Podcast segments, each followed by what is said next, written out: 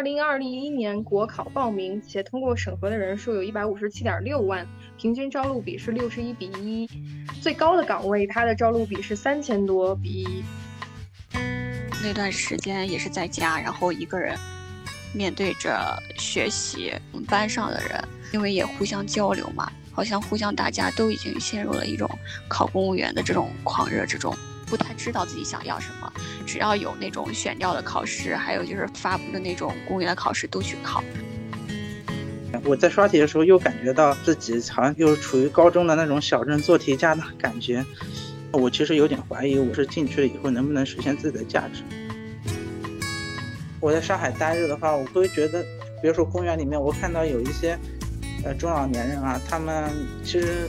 精神状态都很好，都很充沛，就吹拉弹唱啊这一些，就会觉得他生活是很充满情调和乐趣的。反观一些年轻人，问朋友他说周末干什么？他说工作已经很累了，生活很疲惫。包括我目前领导也经常会说我们很本领恐慌，经常会利用八小时之外就是多学习一些专业知识。但是其实当时我觉得主要是自己对体制内一个工作方式方法的认知不到位。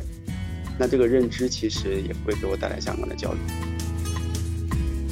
Hello，大家好，欢迎收听播客《涟漪效应》，我是这期播客的主播镜像栏目的编辑笛子。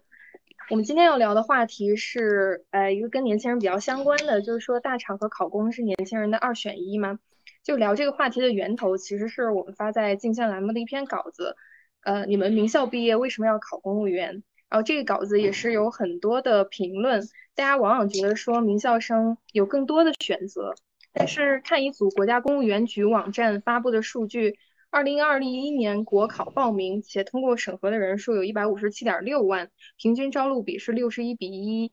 所以最高的岗位它的招录比是三千多比一。然后我们主流媒体要去探讨年轻人就业选择的时候，也往往会去讲说进大厂的那批年轻人最后怎么样了，考公的那批年轻人最后怎么样了。所以说大厂和考公真的是当代年轻人唯二的两个选择吗？今天我们就很想探讨一下。请到的三位聊天的嘉宾也很有代表性。然后一位是阿蒙，阿蒙是中央民族大学的应届毕业生，考公之后就去了西安的一家零售企业。一位是海州，海州是华师大毕业之后去了媒体行业，现在是在做出版，中间也有几个月的时间是在准备考公。然后还有小雨，小雨是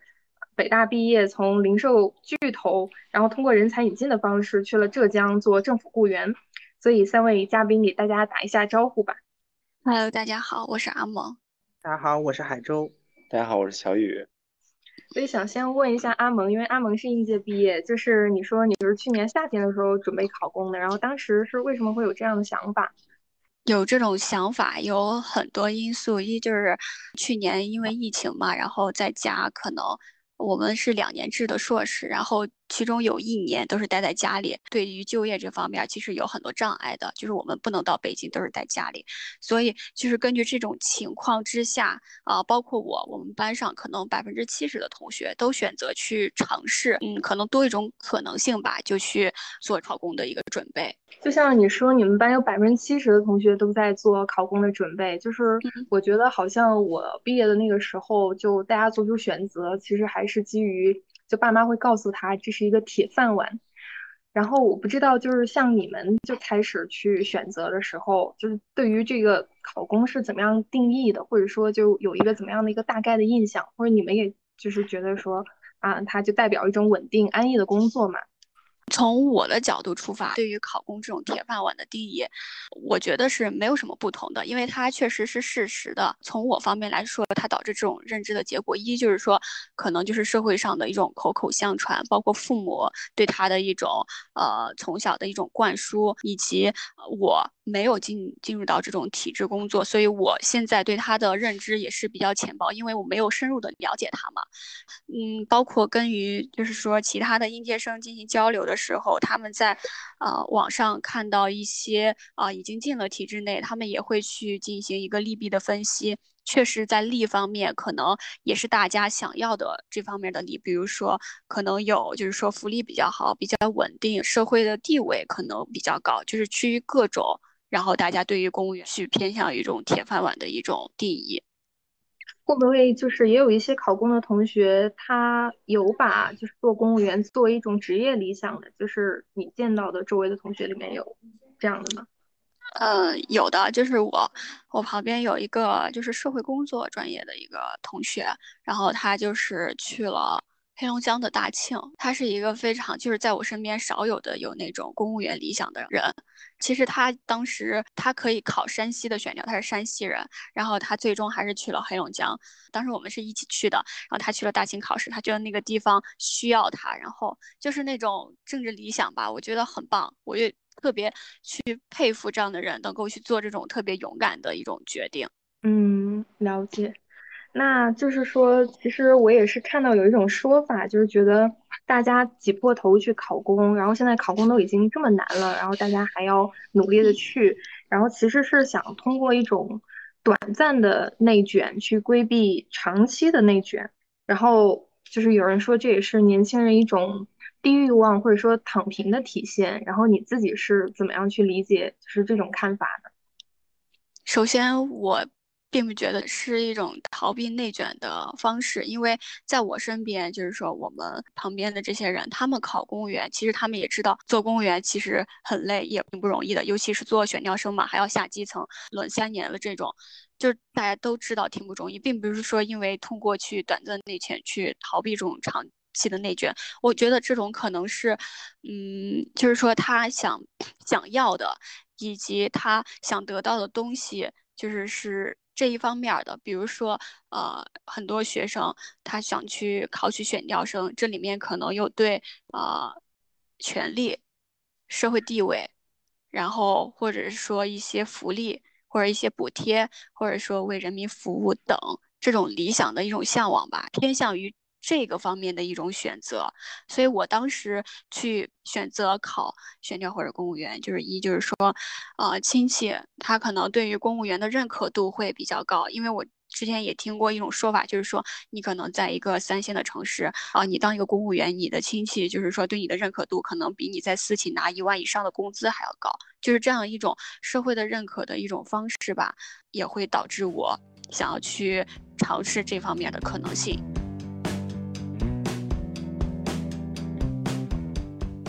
也想问一下海州，因为我们上次聊天的时候刚刚入职这个出版行业，然后你就跟我跟我说我不太适合当公务员，嗯。因为我会觉得比较喜欢有创造力的工作，但是你觉得公务员非常必要的一个素质是服从，所以就不太适合太有想法的年轻人，就是因为你一直在准备考公，但是其实到最后呃没有去做公务员，但你为什么会有一个这样的想法？我是觉得说，因为我身边也有一些考上公务员的同朋友嘛，就是他们进去了以后，其实是做一些非常琐碎的一些工作，嗯，跟他们其实专业能力什么的没有太相关。那比如说收发文件呀、打印复印呀，那个甚至有收发快递这这一些，咱们看来跟他们预期。呃，不太相匹配的这样一些任务，但是它又是他日常工作需要做的。在公务员系统里面，他还要处理一些人际关系的一些事，因为公务员系统里面很多是公文的一些传达、文件的传达，然后任务的话，它都是分解成一个一个小的任务，那么其实是比较流程化、程式化的这样一种工作的流程，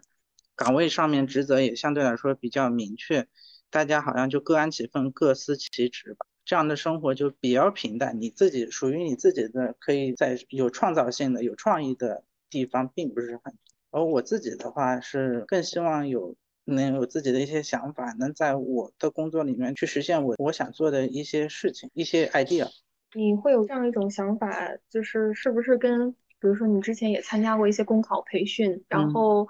嗯，也有公务员体系的老师过来讲嘛？然后他们会不会也会聊到，就公务员应该必备的哪一些素质，哪些人适合去进到体制内？这样公考培训机构，它更多的是希望你考上嘛，考上公务员、事业编这些。当时考的是事业单位，当然我因为也有受到我父母的压力，我父母本身也是体制内单位，他们长期的这样的工作经历，会觉得从事体制内的工作，他们会觉得是旱涝保收的铁饭碗，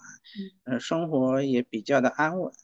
不会有。像大厂那样的这么大的一个压力，虽然说薪酬不是那么高，呃，但是每个月能能拿到的薪酬都比较的稳定，所以父母会给我一点压力吧。嗯，因为在我老家的话，我们那边没有特别好的就业机会。我的同辈、我的同学，他们大多数会选择考公务员事业单位这这一些。他们自己的工作体验会觉得说，哎，这个工作确实还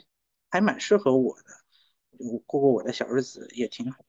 呃，另外一个就是我本人，因为是选的是文科的专业。呃，文字类的一些工作，那这些岗位在就业市场上其实是比较有限。那相对来说，公务员、事业单位这一些体制内的一些岗位，对文科生还相对来说比较友好。基于这些原因，我就尝试一下选择公考。我也没有说一定作为我的一个唯一的一个选择，但是我想试一试，看一看，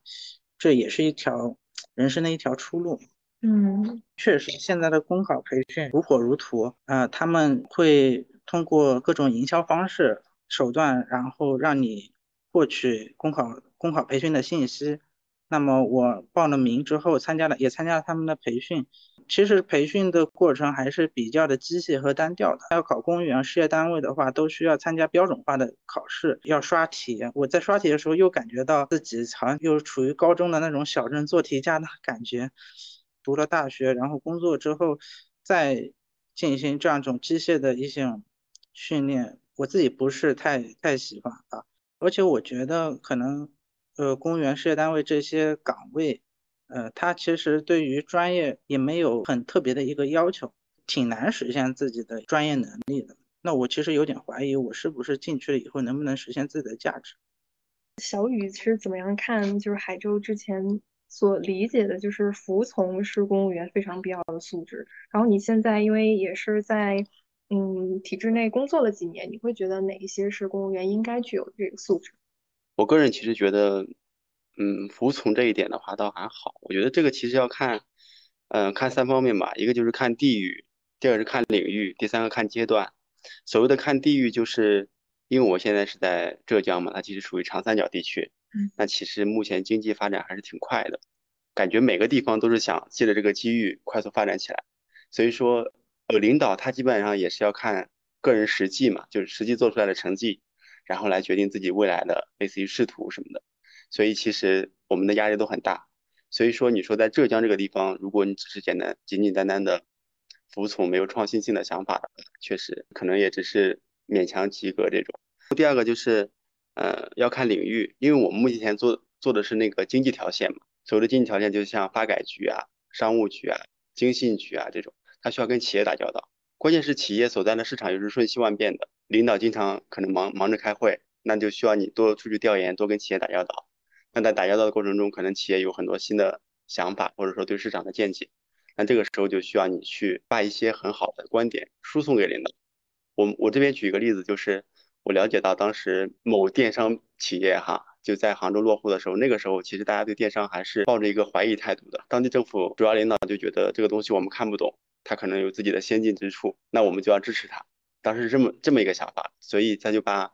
大概几百亩土地给了他，给的支持力度还是挺大的。然后还有一个例子就是，我们区当时有个企业是做抗癌靶向药的，因为我们国家的那个四临床它要求非常高嘛，那他在做到四期临床的时候，还缺了大概一千多万的临床的费用，他需要买其他的药，然后来跟自己这种药来进行比较，比较哪个效果更好。然后当时就缺这一千五百万，前面已经投了大概有几个亿吧。后来也是我们分管的领导就拍板，把我们区里面某个局的一个大概是政策扶持资金给了他，反正还是挺有魄力的。所以我觉得也是看条线。那如果你是做类似于安全或者说呃，比如说行政审批这种条线，那服从肯定是一个基础的。如果你做安全，你肯定是有个专门的 SOP 的嘛，肯定是要按照一定的流程然后来做。这样才能保证不出事故。第三个，我要我觉得要看阶段。我觉得年轻人无论到哪个企业，刚开始肯定都是以服从为主。我记得前两年你不是有特别有影响力的一个案例，就是华为，就是一个刚进去的一个名校毕业生，刚进去没多久，给任正非可能就是写了洋洋洒洒写了几千字的一个建议，后来被相当于任正非直接劝退了。像我们领导也是，我现在是其实马上就进入第四年了嘛。领导在我刚进来的时候就说，刚进来的时候你一定要多听、多看、多观察、多思考。那在你服从的过程中，多去观察周围，去理解周围，然后懂得你所在部门、所在领域的这个运转逻辑和套路，其实对你以后开展工作是很有帮助的。我们年轻人很容易就是刚踏入社会的时候，会用校园用理论来指导实践嘛，这也是无可厚非的。但是社会有社会的一个运转的逻辑，刚开始服从，然后这个阶段肯定是需要的。但当你某一天，比如说你是你所在科室的负责人，甚至你所在局里面的分管负责人，甚至主要领导的时候，那个时候可能就不只是服从了，你需要去给领导出谋划策，需要去，比如说有最新的一些形势。那你可能要去参谋，当好一个参谋官，这个时候就不只是服从。我不知道海州他当时考的是哪哪条线，那如果其实以你的，我觉得其实可以去宣传条线，因为我们去目前宣传的话，其实还是需要你很多有新的形式。他们其实也也也在做什么短视频呀，也在做就是这种播客。我们现在做的播客也是形式的要求非常多的，他们现在也讲究全媒体嘛。之前我记得。也在，比如说跟澎湃沟通，想投澎湃，对吧？就是也是希望每个地方的影响力就是变得更大一点。他们其实也是想做一些新的尝试。对，所以我就不知道你当时考的哪条线。就是如果你在宣传条线的话，可能我考的还不是。对，其实其实有的是那种相对来说比较标准化的养老服务中心这种。好像那个叫什么综合管理岗，所以我综合管理，它很多岗位叫综合管理。综合管理岗其实更多的相当于办公室的对办公室啊、文秘啊、材料这。对对对对对，这这种条线的话，嗯，特别是你你考的可能是养老嘛，对吧？它其实就是一个标准化服务流程的，它可能不需要你有太多创新的想法，所以是很正常的啊。但是你到下次可以了解一下。所以说就是，呃，因为你也是从私企。过去的嘛，然后在私企也工作过挺长时间，然后你觉得说就从私企转去做体制内的工作，就会不会也也需要有一个过渡期？然后你一开始有没有什么不适应的地方？我觉得就觉得有哪一些思维方式都是需要改变的。我觉得有的，就是我之前可能跟大多数人一样，因为我之前确实考之前还不像阿蒙那样就做了很多了解，但是我也不是考的是那个人才引进进去的嘛。进去之前，我就觉得体制内可能就是以服从，以很刻板，然后很有一个固定的流程化的操作逻辑在里面，放不开手脚吧。前两天领导可能调离的时候还跟我说，说你各方面都好，但就是不够自信，放不开手脚。嗯，因为我之前我在私企的时候是负责那个跟那个海州有点像，就是负责文字方面的嘛，类似于微信啊这种全媒体的一个品牌化的传播。那当时就给领导了很多新的建议，比如说通过二次元、通过漫画来传播自己的品牌，可能效果也挺好的，然后领导也比较认可。在体制内，我就觉得可能是不是不需要这些了，就是说我尽量少犯错，啊，这个是最重要的。但是其实，啊，通过这三年的时间，发现其实并不是啊，更多的还是，特别像我们经济条件，还是领导还是希望你，就是尽可能的去独当一面，去跟他提供一些创新性的想法。包括我们科长也经常说，他说：“哎，你一定要多给我们提一些好的建议，因为他就觉得不再是年轻人了嘛，四五十岁了，他就觉得很希望就是多跟你聊，然后尽量跟社会的，就是年轻人的保持一致。包括我们的局长也是，他其实也很喜欢，就是跟我们一起打打球啊，跟我们一起就是爬爬山啊，在这个过程中跟你不断的交流，就是当然这个也也是跟领域有关系，跟地区有关系。”就起码我从浙江这边，就是从，因为我目前所在的城市还是新一线城市嘛，所以发展还挺快的。那领导其实也有一种本领恐慌，经常会说本领恐慌。就是其实很多人有一种担心，他会觉得说在体制内的那个能力增长和在企业是不太一样的。所以说，也许我在体制内可能做了好几年之后，然后那个时候我在想出来的时候，我基本上不可能出去了。一个是没有这个勇气，另一个就是。啊，能力提升的方向可能不太一样。然后你自己是怎么样看待这个情况？就是觉得，呃，比如说做政府雇员这几年，你有哪些能力是觉得，嗯，有一个很大的增长，甚至说可以也是可以复用外面的工作的？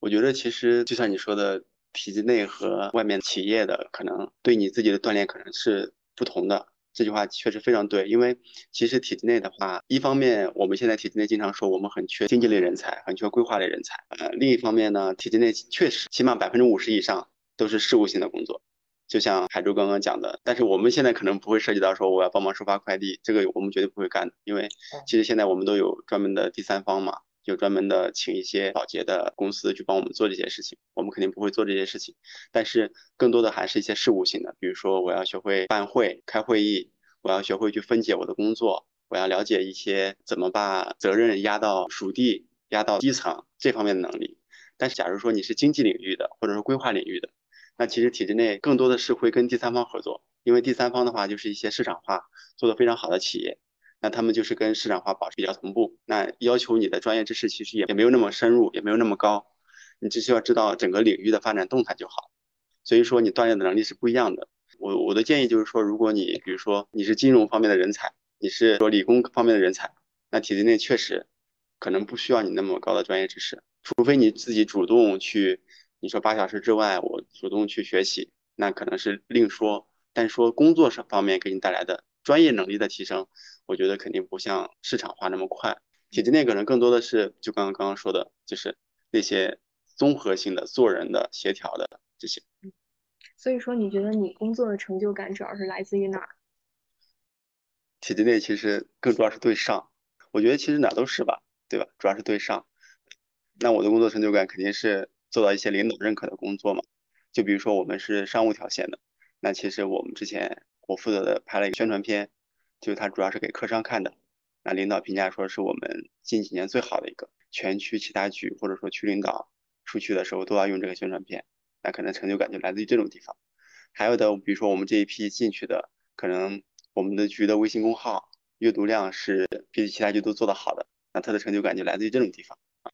就是确实，领导也是需要你，就是在你自己负责的范围内有亮点工作，那你做出来了，那你的成就感其实也出来了，领导也会对你比较认可。其实就去年有有一个词非常热，就是说内卷，嗯，然后就各行各业都在讨论说内卷很严重，然后学者们也是在强调，就是内卷的这个出现跟社会的单一价值取向是分不开的。但是就好像年轻人一边抱怨着这个这种内卷，一边又不得不去加入这种竞争，所以也想问一下阿蒙，就是说你自己求职的时候会有一种内卷的疲惫吗？就是你觉得它是一种内卷，然后你周围的学生是都是怎样的一种状态？我觉得我当时其实是有的，呃，一就是说可能那段时间也是在家，然后一个人面对着学习。然后电脑什么的就没有交流，没有交流之下，然后自己就是一直在想，然后就陷入一种思维的怪圈。因为之前也会就是说有师哥师姐，就是他们进入一些民企啊，然后好的单位啊，然后就有一种说法，就是说你好考上了好的高中，你要上最好的大学，然后你要考上最好导师的研究生，然后进最好的单位和民企。那可能这就是一种隐性的一个。呃，你对于就是说优秀人生的一种定义吧。自然的话，我们也会一开始就是说想要去啊，一定要进呃好的企业，或者说一定要进公务员事业单位，这样才能标榜就是说你对于你啊上了大学之后，好的学校之后的一个最好的归宿。那我觉得，在这种思维的。一种定势之下，其实我也是有一点点的被动，就是盲目的陷入到这种呃怪圈当中。而且不光是我，我觉得我们班上的人啊，因为我之前也说过，我们班上考公的人还挺多的。然后他们啊，因为也互相交流嘛。好像互相大家都已经陷入了一种考公务员的这种狂热之中。然后我一开始的话，其实也不是很知道自己想要什么，要从事什么。开始考公的时候，还有选择的去挑城市和岗位。后来就就是只要有那种选调的考试，还有就是发布的那种公务员的考试都去考。然后真的是有点陷入那种特别盲目的那种状态，这种状态还是挺明显的。阿蒙，你当时觉得说你是怎么样从这种心理状态中抽离出来的？而且说你最终还是去选择去到呃西安的一家零售企业去做，然后这个职业选择的过程中，嗯，心里是经历了一个怎样的过程？我当时我觉得这是一种机遇和过程吧，这种心理一直持续到我到先去实习的这段时间，一直就是这种心态。然后我还在考试，不断的考试，这里有考试我都会去。然后当时我接到这个，我还没有确定去西安的那家企业，然后只是说过去看看，因为他们也比较急，然后我就说先过去看看吧。看看之后，我就觉得，啊，内容也比较喜欢。然后因为之前就是。嗯，跟同学聊嘛，就是说什么企业对于这种打工人的压榨，其实特别恐怖，其实内心也有一点点的恐惧，所以我当时对于工作其实也没有特别高的向往，但是去的时候也抱一种试一试的态度，然后过去在那儿待了两个周之后，我就觉得这份工作还是可以，就是刚好跟我喜欢契合的点都非常一致，就是达到了我之前想要的一切的标准，就是那么的刚好，就那么的恰巧，我就在那边留下来实习了一段时间吧，然后现在觉得状态也挺好的。截止到当时我进入那个单位一到两周之后，可能才结束了之前的那种状态。可能就是说换了一种环境吧，因为我们宿舍人也比较多嘛，然后大家一直在讨论。如果你一直讨论，然后一直传递焦虑，其实你也会陷入到这种焦虑。如果你换一个环境的话，你可能就从这个环境跳脱出来了，然后也会去思考之前的这种是不是对你有利，或者说你一定要跟着他们去做这种状态嘛。然后后来我也是在自己的工工作中渐渐的找到了自己。海州，你之前也提到过，说你自己会有一点。知识分子的这种理想主义，其实我我挺感慨这句话的，因为我看许知远的那个十三幺嘛，其实有好多期都会去问一些学生，你们还相信理想主义吗？就是所以说你现在就是觉得怎么去定义这个理想主义或者理想主义者？你觉得，嗯，拥有理想主义的人，他和现实的竞争是会有矛盾冲突，甚至是和现实社会有一些割裂的吗？然后你觉得说，如果坚持自己的。理想或者说成为一个理想主义者，他自己的发展空间和可能是在哪里？呃，十三幺我也看，我也还蛮喜欢这个节目的。呃，徐志远这么问的话，他确实，他因为本身是北大，是精英的这种知识分子出身，他内心就会比较偏好于跟知识分子的交流。那他问年轻人，你们还相信理想主义吗？因为他当时是他七零后嘛，所以他当时大学是九零九十年。在那个年代和我们这个九零后，包括零零后所面对的社会环境，呃，所其实是不不太一样。他们那个时候可能更加从容一点，没有这样这么大的一个竞争。那我们现在的话，会需要面对更大的一个就业压力，会面临这种内卷的一种一种竞争，所以考虑的会比较复杂一点，对现实更加会面面向于现实，而不是理想。那但是你说理想主义与现实是割裂的嘛？用割裂这个词，我觉得不是很恰当，就一定要把它分为是呃对立的。其实我觉得，其实它是有一个和解和妥协的一个，你可以是可以做到和解的。那么理想主义的者的话，那一个人如果他对现实都不关心，他只关心大事，但是对身边的人和事熟视无睹。漠不关心，我那那个理想主义者也不是很可爱，不是很能接近的一个人吧。在仰望星空的时候，也需要脚踏实地。我们都离不开衣食住行，都必须要面对呃现实。但只是说，呃，理想主义的话，他内心还会温存一些梦想。就很多人的话，他呃被现实碾压之后，这种打磨之后，他就没有梦想。这个我觉得这个东西还是挺重要的。我就是。我更愿意去做一个比较忠于现实的理想主义者，这是我觉得理想主义者可以去在这个社会当中，呃，突破的，找到的自己的一个定位。这个可能是会比较好的，就是说你你从事的一份工作可以是很普通、很平常、很不起眼，但是它并不呃代表说你之前的爱好啊，一一点点梦一些梦想就就此没有。这其实是我不太愿意看到的一种状态，因为每个人的话，嗯，他工作的时候有工作的状态，但是他自己属于他生活的时候需要有他的生活的状态。因为想想看，就是说我们二十多岁，呃，大学毕业之后到退休，那以后甚至就延迟退休，那可能你要经历一个三十多年的这样一个工作的过程，那大部分的时候工作的时间其实是。的内容确实是比较单调的，那你怎么样去度过这样一个漫长的工作时间呢？呃，当然你确实需要呃尽心尽力的把这份工作做好，它毕竟是你呃面向社会、面向现实谋生的一个手段。呃，当然，但是还是需要有自己的一种生活吧，就生活包括怎么样去安排自己好的一个时间，去充实充实自己。就觉得我在我在上海待着的话，我会觉得，比如说公园里面，我看到有一些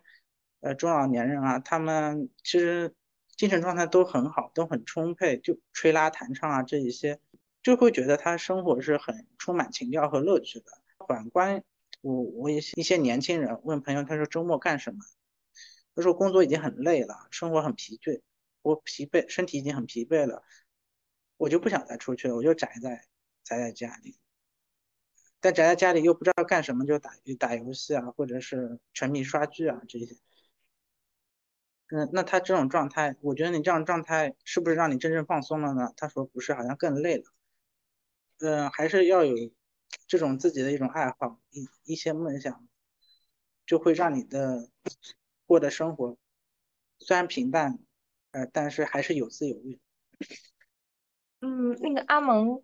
你是怎么样去找到生活与工作中的一种自洽的状态的？因为我之前看就是写你的那个稿子，印象特别深，就里面有一句就是说，呃，街舞是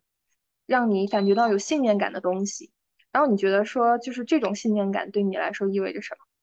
我觉得更多就是说，来源于一种，就是说生活啊、工作之外的一种对于生活的一种支撑。因为我是典型的，呃，射手座，然后也有一点极度的乐观主义。然后其实对于，嗯，工作中。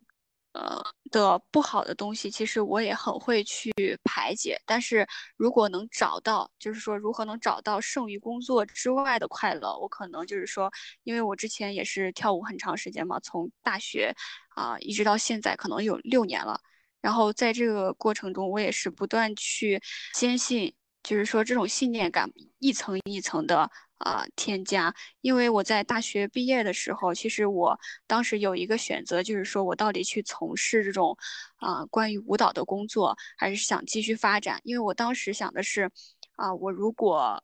呃毕业之后，呃就只从事跟舞蹈相关的工作，那我的人生是不是会不会太单调，太呃枯燥了？我当时是这种这种想法，然后后来就是说。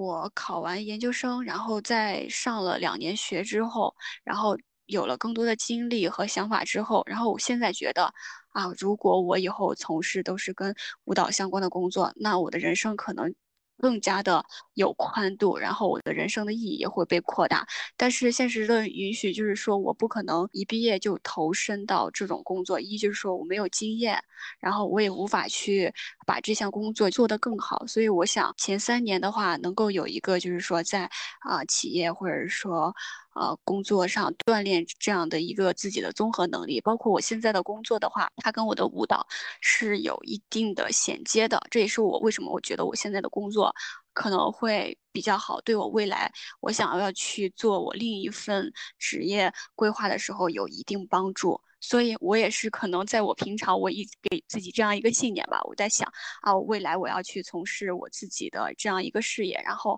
啊，包括现在在。单位里打工，我也变得特别的有力气。我就觉得，啊，现在的打工，然后现在的，呃，加班，还有什么都是值得的，都是为未来做铺垫。我会有给自己自己这样一种信念感的支撑，所以我现在就是说，无论怎样工作，我就特别有力量。然后，嗯，想问一下小雨，因为。嗯，就到底是怎么才去评价这个工作是一个好的工作呢？就是大家社会普遍有一种认知，就是学历越高的人，他就应该去从事越需要一些专业素质、专业素养的一些工作，然后甚至是一些高精尖的工作吧。然后去年其实很被那种。嗯，清北毕业生挺进杭州街道办这样的新闻刷屏，然后当然也会引起大家的很多评论，就觉得说有点大材小用了。所以说你现在处在这个嗯政府机关工作的话，你是怎么样去看待这样一个新闻，或者说大家的评论？我当时有很多同学，他刚好也是这一批的，对，就是因为杭州这一批他好像招了挺多的，招了大概一百多个人。而且我了解到，他不仅是招了清北的毕业生，他还招了海外的。因为我认识一个杭州本地的，他是法国的一个核物理的博士，他也去了，但他没去街道，他只是去了相关的部门，就是经济条线的部门。所以，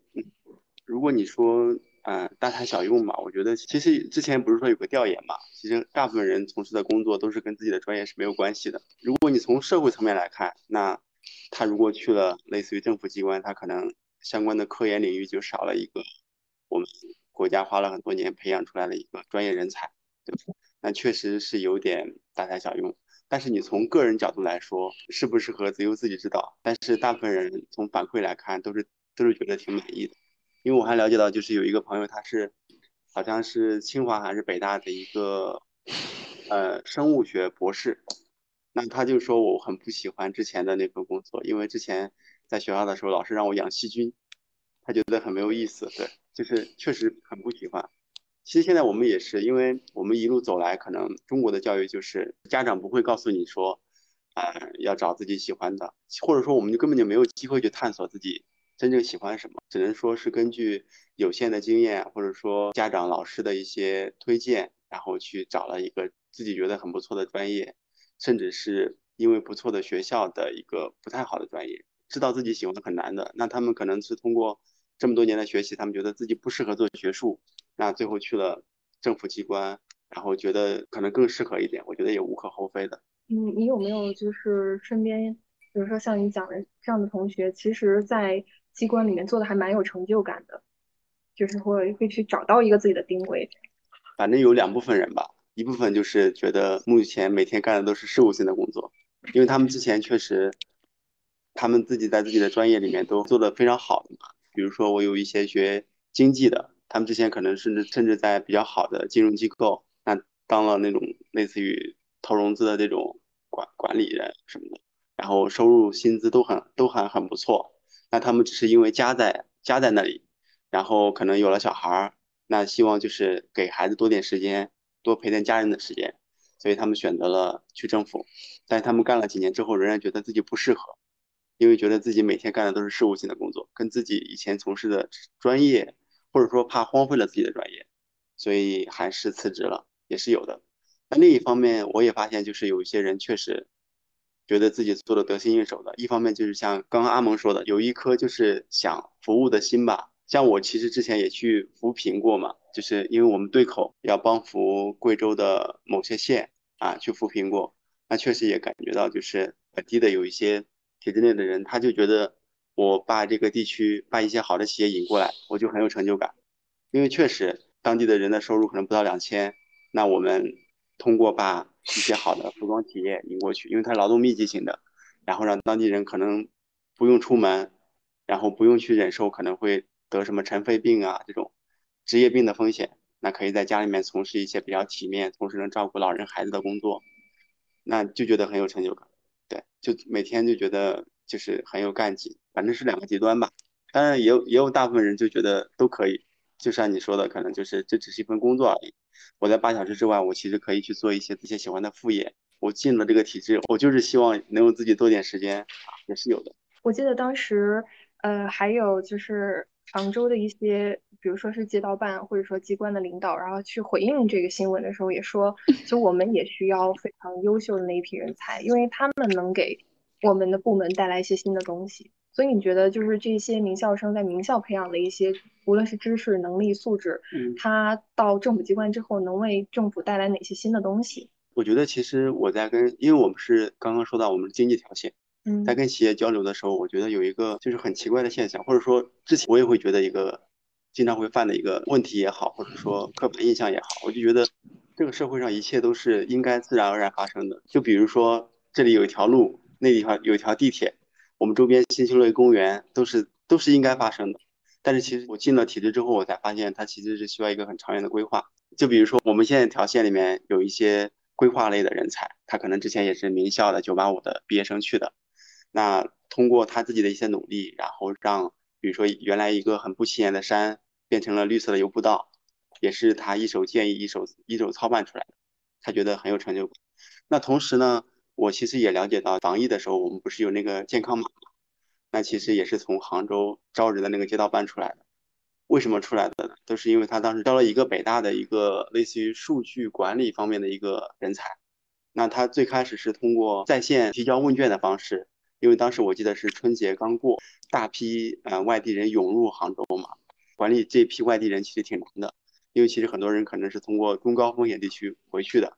那如果为了第一时间搜集他们的信息，那个同学就相当于新提出了，就是能通过这种在线的方式，然后快速的把，比如，比如说我把一个码贴到他们的小区门口。那外来人，我必须先扫这个码，输入我的信息才可以。那后来这个就演变成了一个当地杭州的一个健康码，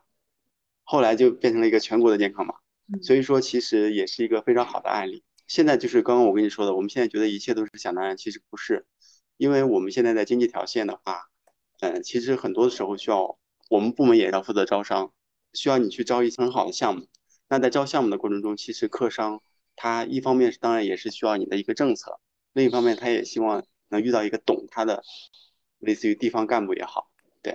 因为就还是刚刚说的那个例子，电商平台之前政府在引入的时候，我了解到最开始的时候跟政府提出的想法就是你们少管我，后来就变成了就是当地政府就说给税务给工商说，那我们就尽量不要去打扰他们，他们如果需要的话，我们在上门去服务。其实这都是一些新的理念，这也是为什么我觉得长三角目前经济发展这么快的原因。至于杭州引入这批人，我觉得肯定也是有它道理的，肯定也是。包括我们目前领导也经常会说，我们很本领恐慌，经常会利用八小时之外，就是多学习一些专业知识。我们现在主要招的产业有生物医药的，有人工智能的，那有高端高端装备制造的。那其实领导也是经常去学习啊，也经常在。跟相关领域的人去探讨，我觉得还是挺有意义的。但是街道这个工作，他招了一百多个人，好像街道只是十几个人而已，大部分人还是去了那种专业专业化的部门吧。所以说，也就是名校的毕业生，如果能在体制内找到一个比较适合自己的土壤，嗯，就是这个条件很适合他，然后领导也很支持他发展，然后带着他去做一些事情，其实也是能够真的去做一些实事儿。对。我是前段时间的时候就看到，嗯，RUC 就人大的 RUC 新闻坊是他们自己的一个校媒，然后发了一篇报道。因为我朋友圈很多学生嘛，然后都在去转这个报道。这个叫“名校生抑郁，天之骄子”的价值困境。然后它中间就是就是给到一段，我感触还挺深的。他就是说，为什么大家为什么名校生就是在别人看来都特别优秀，然后但是也会产生了一种很强的焦虑或者说抑郁情绪。因为十几年的应试教育，其实也是强化了这种给定唯一结论而忽视自由选择的这种思考方式。所以说，一些优秀的学学生，往往宁可在前人趟过的一条路上走到黑，也不能接受任何偏离大路所可能带来的风险。所以，因为就是三位嘉宾都是九八五高校毕业嘛，所以说你们觉得说在同学之间这种现象是普遍的吗？就是感觉。啊，不太有勇气去承担那个试错的成本，这样会有吧？就是九八五，它确实它会是一个光环。你是九八五出身的话，你的选择面会更广一点。它确实会成为一个负担，就会觉得啊，你一旦是从事着，可能你的父母。你你的老师不是他们期望当中的工作的时候，你只是一份比较很普通的一份工作，比如说去了一个乡镇做基层的一些岗位的话，或者是去很普通的一些公司的话，他们会觉得说，哎呦，还是有点失落，就会觉得说，辛苦把你培养到九八五，你应该是会有一个很好的一个前景，就是因为这份应该，就会给你一个压力。你找工作的时候会有这种心理负担吗？其实我也会有一点。包括就像我们出版行业的话，它门槛还蛮高，就就是要求基本上编辑的话要求硕士研究生学。那这样的话，在这样一个环境当中，父母会可能会觉得说，啊，你在这个文化行业就还行。就前几天吧，清华的毕业生然后去当保姆，嗯，然后这这个新闻出来以后也引起了一个热议啊。嗯，没有看看清那个新闻的人，就刚看一个标题就以为是。他们好像从事的很很普通的呃职业，家政行业，大家其实之前也有偏见嘛。但实际上你去仔细去了解的话，他们从事的是那种高端的家政服务，已经完全不是我们之前所想象的家政服务的一个一个私人定制化的家对私人定制化的这种全方位的比较到位的一个服务吧，待遇其实也很好的。那我觉得很多时候是一种偏见吧。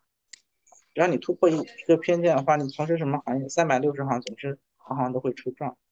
就像北大之前卖猪肉的陆步轩，是。他最后也在这个行业里面，他也做到了顶尖。所以我在想，就是考公或者进大厂，它是不是只是说是一种试错成本更低的一种选择？就是你你也不知道选的是不是对，但是他应该不会错，或者至少大家会觉得你没有选错，或至少大家看来是挺体面的。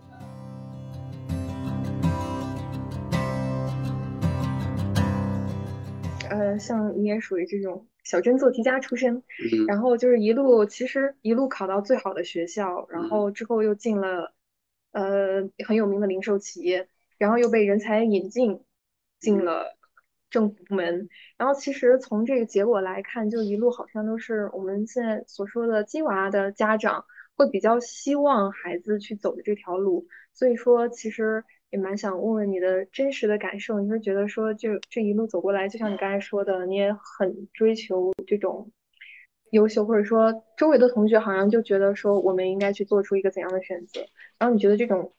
这种优秀是给你带来的快乐比较多，还是压力比较多？然后你这一路走来，会觉得说自己的目标追求，包括对于成功的认识，有没有一个什么样的变化？嗯，我觉得这个过程中肯定是刚开始肯定是压力比较大的，你要独自面对很多东西嘛，然后包括来自家庭的，包括来自学校的。然后都是希望你相当于要做到最好，然后压力肯定是非常大的，然后中间可能跟大多数人一样都会焦虑，甚至可能像你说的轻度抑郁，这种都是很正常的。我们这个年纪，我觉得，然后嗯，具体对成功啊、目标啊什么的，我觉得，我觉得我这个人还挺务实的，就觉得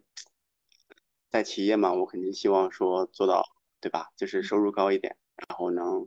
就是。有有更多的物质方面的一些成就嘛？那到了政府，肯定是大家的追求都是说，我希望得到领导的认可，影响力会越来越大。那你当然是在守住底线，就是说你不违规违纪的情况下，然后尽量去让上面去信任你啊。那你这样你可以呃有更大的影响力，有更大的能力，然后去做出一番事情。我觉得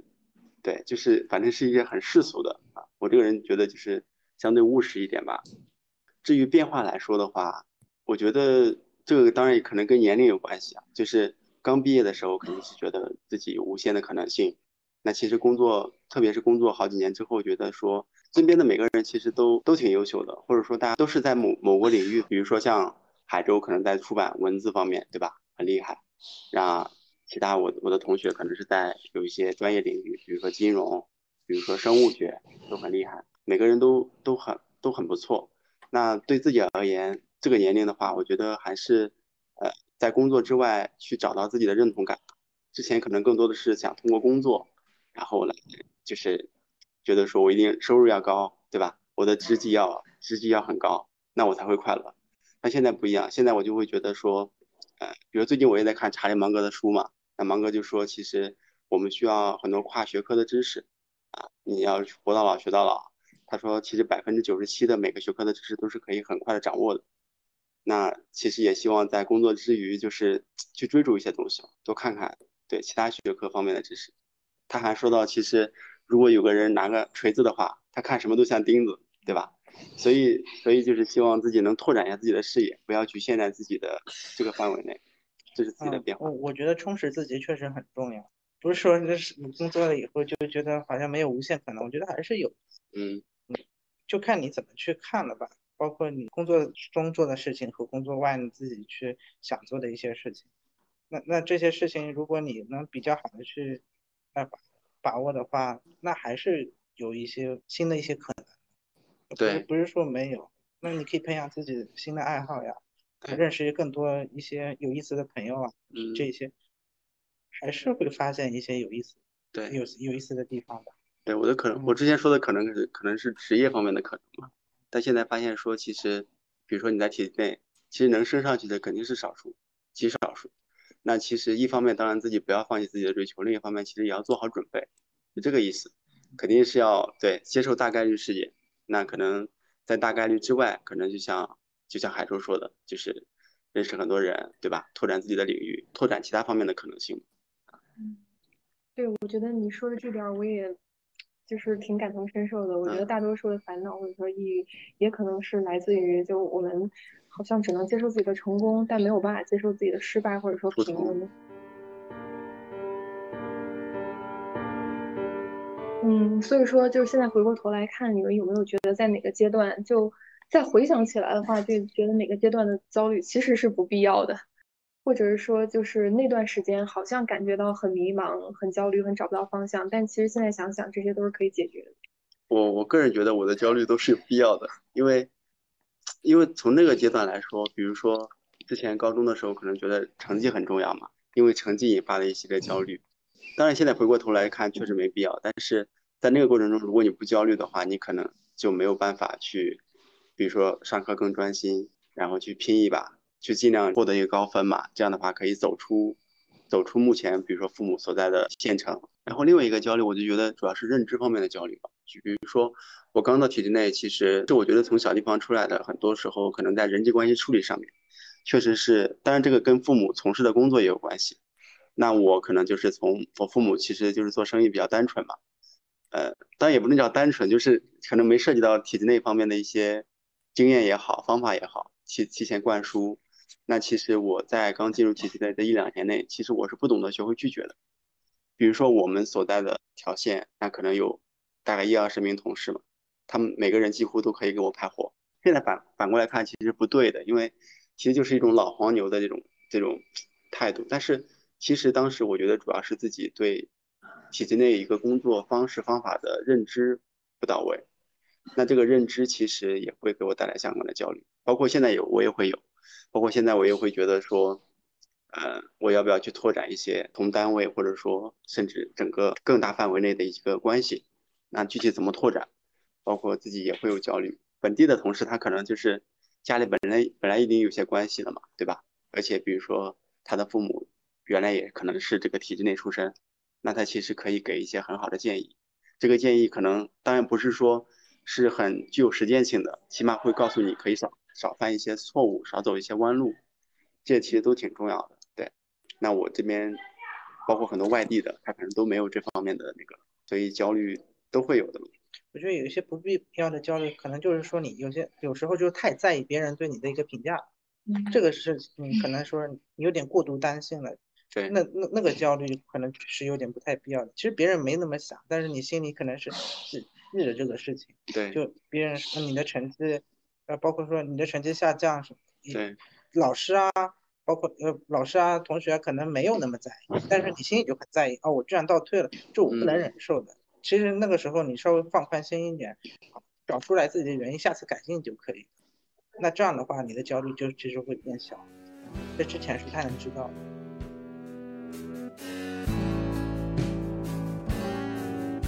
我的话，我更想知道，就是说。呃，小雨他在目前在这条路上，然后包括他之前所的经历，哪一段经历可能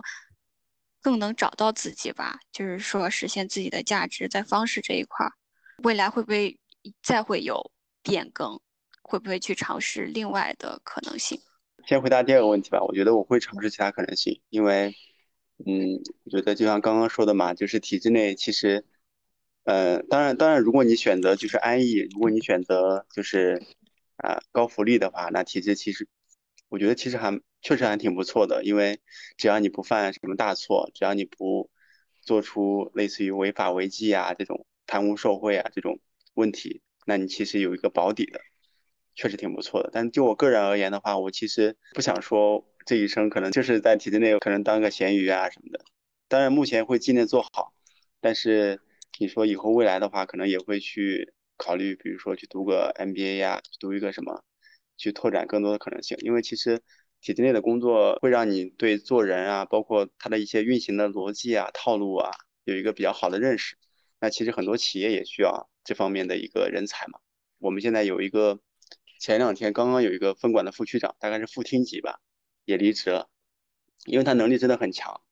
他看事情，包括做事、看问题，都能一眼看到本质，给下面提供的建议也是非常好的。然后给你提供的问题也是一针见血的。然后他就相当，但是他觉得体制内可能不太自由，因为另一个也是很忙，因为他现在基本上是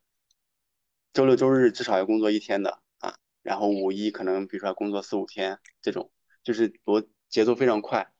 然后他去了一个类似于金融公司，年薪大概有几百万吧，还有期权什么的。他觉得这个更自由，是更适合自己的舞台。所以其实你会发现，体制需要你能力，但是如果你能力太强的话，你也会觉得它是一个限制，因为它其实有一套自己的运行的逻辑嘛。就我个人经验来说的话，我会觉得我在企业那个经历是对人生价值最高的，因为那个时候我从事的工作是跟我专业是匹配的嘛。我学的专业是类似于传播专业，然后我在企业里面，我可能也从事的是品牌化的东西。那领导其实也比较信任我，那可能就把一个品牌的传播交给我来做，当时的效果也非常好。但是目前体制呢，主要就是我前两年可能有点束缚自己的手脚了。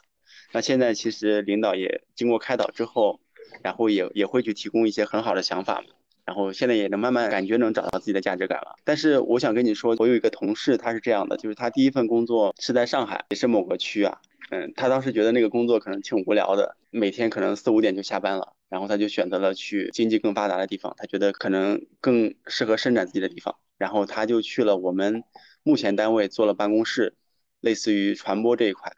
他也是用自己的想法把我们，呃局的微信号做到了。好像就是全区排名都比较靠前，然后也是得到领导的认可，所以说其实每个人的经验都不都不太一样，更多的我觉得还是要找到一个自己的平台。那你现在觉得每天都干劲满满，我觉得这个很重要，就是找到自己一个兴趣点就很重要，但是其实也比较难，也需要我们去探索的。探索出来的话会很有成就感。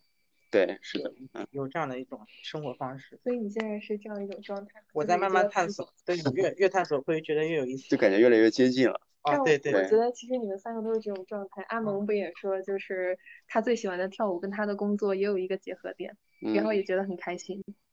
嗯，对。所以我觉得可能就是确实是什么事情都需要一个过程吧，就是也不是说之前某一段经历它就是失败的，或者说是在这段时间是浪费掉。然后最后其实还是想要问小雨一个问题，因为这个也是嗯替一位北大的一个学弟去问，因为他以前在接受。我们的采访的时候也有说到过，就是说，呃，其实北大每年都有这种师兄师姐的分享会嘛，但是回来的其实都是刚毕业一两年的学长，然后这些学长大多数也都在五百强或者说，嗯，互联网公司或者公务员体制内去工作，然后他们回来分享的时候，大多数也是分享一些就业的建议。但是这个北大的学弟他自己是会觉得现在很累，因为感觉大家都在卷绩点，然后写论文做研究。虽然说他自己不不是很感兴趣，所以说就他就很想有一位就工作了好几年的学长给他建议。就现在回过头来看，有一些事情就是大学就觉得嗯很必要的一些竞争，比如说绩点呀或者保研呀。如果回过头来看的话。它是真的有意义的嘛？就是说，你有没有觉得自己大学的哪一段经历是有意义的，或者说哪一段累又是没有意义的？然后真正应该花时间做的是哪些事情？如果你要去工作，或者说去呃进体制，或者说进私企，我觉得是嗯，确实没必要保研，因为我周边很多局领导都是大概二十一二岁就开始出来工作，包括我们现在很年轻的一个团委书记，类似于正初级。那他其实是二十一岁出来工作，那其实工作经历、工作这么多年的经历之后，给他啊工作的一些方式方法，包括套路，包括看问题的角度，都是很有锻炼的。包括你去企业也是，企业它其实更看重的是你做成了什么事，对吧？那你的学历其实是第一敲门砖而已，那后面其实主要是看你的社会关系，看你的那个工作经历，看你之前取得的一些成绩。所以我觉得还是看个人选择吧。做学术的话可以考虑，但是我感觉这位学弟可能不太想做学术，或者说还没有找到自己喜喜欢做什么东西，对，可以先探索一下。至于说大学的哪些类是有意义的，我觉得工作这么多年之后再回忆大学生活的话，我觉得更多的还是觉得自己加入某些社团吧。我之前可能在学校的校队嘛，运运动运动的一些运动队啊，就是打篮球啊、打踢足球啊什么的。然后我觉得那段时间可能认识的一些比较好的朋友，现在还能保持联系，我觉得这个是非常有意义的。然后另外一个就是你加入社团，找到自己志同道合的另一半，比如说你找到自己的男朋友或女朋友，这也是很有意义的。因为我现在比较神奇的现象就是，我发现其实很多体制内女生她在找另一半的时候很不容易，因为我们现在体制的话，更多需要考公务员嘛。那其实女生考公务员可能更有优势。那我就发现，其实我周边很多，比如说三十多岁的特别优秀的女生，都是找不到合适的另一半，反而是男生特别受欢迎。最好是能在学校的时候，我觉得谈一场好好的恋爱，我觉得这个是很有必要的。无意义的事情，我觉得很多专业知识是没有用的。以前可能为了应试考试，然后提前可能很长时间要准备，甚至熬好几个通宵那种，很多知识确实都忘了啊。然后现在工作的时候，领导也不会问你当时，比如说你哪门成绩多少，他也不会问啊。更多的时候还是看你这个人自不自信，然后沟通能力怎么样，协调能力怎么样，你写一篇材料能不能很好的站位很高，反映出我们局的工作特色。因为其实体制内他的工作其实很多时候是需要通过文字材料展示出来的，所以说写作能力也很重要。所以我们现在领导总结出来就是四个会嘛，就是会说、会写，然后会做、会想。我觉得这几个能力可能就是，当然也是体制独有需要的几个能力。那如果你去企业的话，可能更多的是专业方面的能力。海珠，你觉得大学的时候有哪些做的事情是，甚至到工作之后还有一些影响或者延伸的？嗯，因为我喜欢的事情跟我工作从事的工作是有连续性的，一直以来是比较喜欢阅读和写作。那我现在从事的也是出版，出版也是文化行业嘛。这种持续的一种兴趣和爱好，成为了一种习惯了。嗯，这么多年坚持下来之后，在对现在的工作是很有帮助的。那我现在从事工作相对来说可以比较得心应手，要做策划、做选题、看文稿。做活动这些能力，其实在大学的时候已经积累和培养，只不过我之后的话是更多的一些实践。那当时的话，这一些都是对我工作是很有帮助的。就有很多人觉得说，把自己喜欢的事情当成工作，久而久之会觉得枯燥或者厌倦。你会有这种想法？会有一种倦怠吗？我觉得做很多事情，嗯，做着做着就觉得倦怠，因为感觉就会重复，就可能就是遇到瓶颈了。这个时候可能需要一些别人的一些帮助啊。进行一个自我的一个提升和突破，这可能每一个行业都会都会遇到吧。阿蒙，你觉得你你，因为你现在刚刚离开学校嘛，你你会觉得就是学校有哪些东西是，嗯，可以延展带入到工作中，让你印象比较深刻的，或者也也也可以说是有做了哪些有意义的事情，像小雨提到的，就可能说谈恋爱呀，或者进社团呀这些。对我大学比较认可，就是说我培养了。一门爱好，然后这个爱好的话，它可能让我更加的自信。我之前就是我的导师跟我现在的领导，他说当时面试的时候，他就说。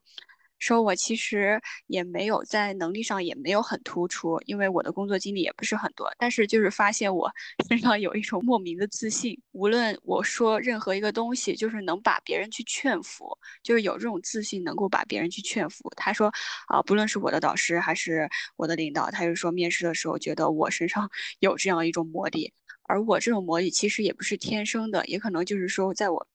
大学的之后，然后去学习舞蹈，然后逐渐去培养的这种自信能力。所以我觉得，呃，如果让我总结的话，我觉得一定要有一个自己喜欢的东西吧。一是能帮助自己，就是说不被呃工作困住，就是说你可能在工作上有。呃，学习上有一点点的瓶颈期的时候，其实你有一个爱好可以支撑，把你抽离，暂时抽离出来，然后等到你可能过度过这个时间段，然后你再回去，它可能会帮助你更好有一个调试自己的一个过程。然后包括在宿舍的话，啊，我也是帮助我们宿舍其他的人，也是建立了培养了自己的爱好。我觉得帮助他们去啊探索更多的东西，我觉得这个过程是非常奇妙的。我也同意，我觉得。我觉得其实学习成绩其实更多的决定了你人生的底线吧。嗯，就比如说你成绩很好，九八五、二幺幺，那他其实以后可能你不至于混得太窘迫。决定你上限的，我觉得可能就是自信，就是情商，就是表达能力这些，我觉得是很重要的。包括体制内也是，因为你自信就会让大家觉得你很你很专业，说说的话更让人信服。不是有个第九名效应，就是说班上面。就第一名的话，他最后的成就可能没有预想的那么那么高，但是班上的第八名、第九名，中上的这一些这些学生，他最后做出来的成绩可能出乎意料，嗯，就会有这样这样的一种情况，就有可能那种学习成绩那么好的，他可能会受到一些因为一些条条框框会束缚自己，对，那你其实会。就更多的、更加的充实自己的人，他可能会可能会走得更加远。嗯，我也就感觉到工作了以后，学历作为一个光环，它可能两三年就褪去了。那两三年之后的话，还是需要自己的能力，各种各样的能力，在这个社会上走下去。我跟你们的感受也是一样的，就我感觉说，现在再回想起大学时候，我好像已经记不清我学了哪哪些课了。然后，但是一想起来，就是在社团里面做事，其实还是蛮有成就感的。但是好像在学校里面跟社会上都是这个样子，都是都是需要有一个探索的过程。就包括说在大学期间的时候，我就记得说我第一个加入的那个社团就特别不适合我，然后让我很没有自信。然后甚至也不想去参加一些社团，觉得好功利啊或者怎么样。但是就是换着换着就觉得说参加了更多之后，就总有一个就觉得也是找到了自己的爱好或者方向。这样，我觉得更多的就像嗯小雨刚刚说的那样，就是给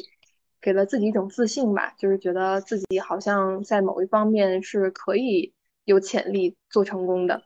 我们今天就是主要是，虽然这个题说大厂和考公是不是年轻人选择的二二选一，其实更多的是聚焦在，就是我们能不能去突破一种比较单一的价值评判的标准，然后去找到适合自己的人生方向。然后也谢谢三位嘉宾，然后参与我们今天的讨论。拜拜，拜拜，拜拜，拜拜。